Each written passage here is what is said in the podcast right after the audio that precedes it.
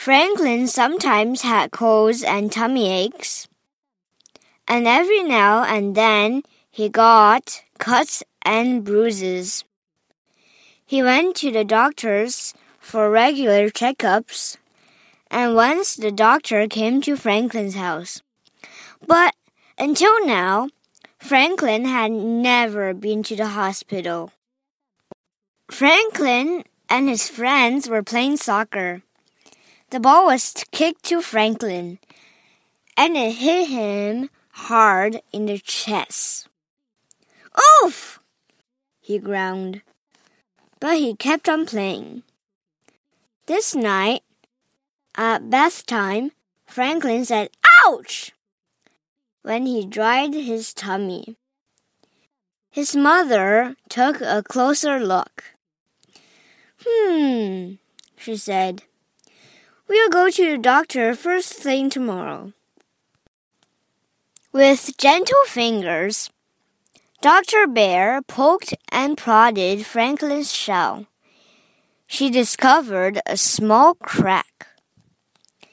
It isn't serious, Franklin, she said. But I have to put a pin in your shell to help it grow properly. I'll schedule an operation for you tomorrow morning at the hospital. Will hurt? asked Franklin. We'll give you sleep medicine before the operation so you won't feel a thing, replied Dr. Bear. When you wake up, you'll be a little sore, but we'll keep you in the hospital overnight to make sure that you're okay. Dr. Bear explained that operations can only be done when a patient has an empty stomach. She told Franklin not to eat or drink after bedtime that night. Franklin didn't mind.